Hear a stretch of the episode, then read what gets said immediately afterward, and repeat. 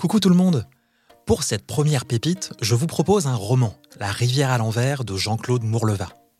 Commençons par le résumé de l'histoire.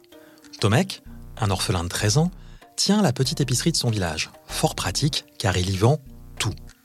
Un soir, une jeune fille entre dans sa boutique et lui demande s'il vend l'eau de la rivière Kshar, l'eau qui empêche de mourir. Tomek n'en a jamais entendu parler et la jeune fille repart, déçue. Mais cette étrange demande va trotter dans la tête du jeune épicier.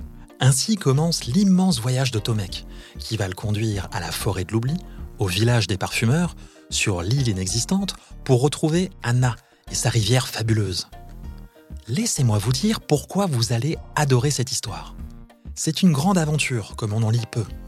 Une quête fantastiquement géniale, enchanteresse et prenante.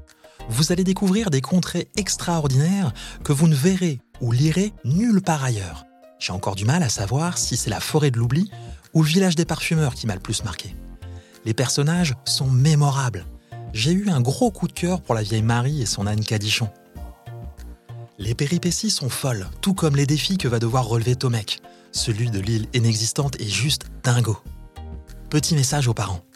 La rivière à l'envers m'a tellement marqué que je le conseille à tout le monde.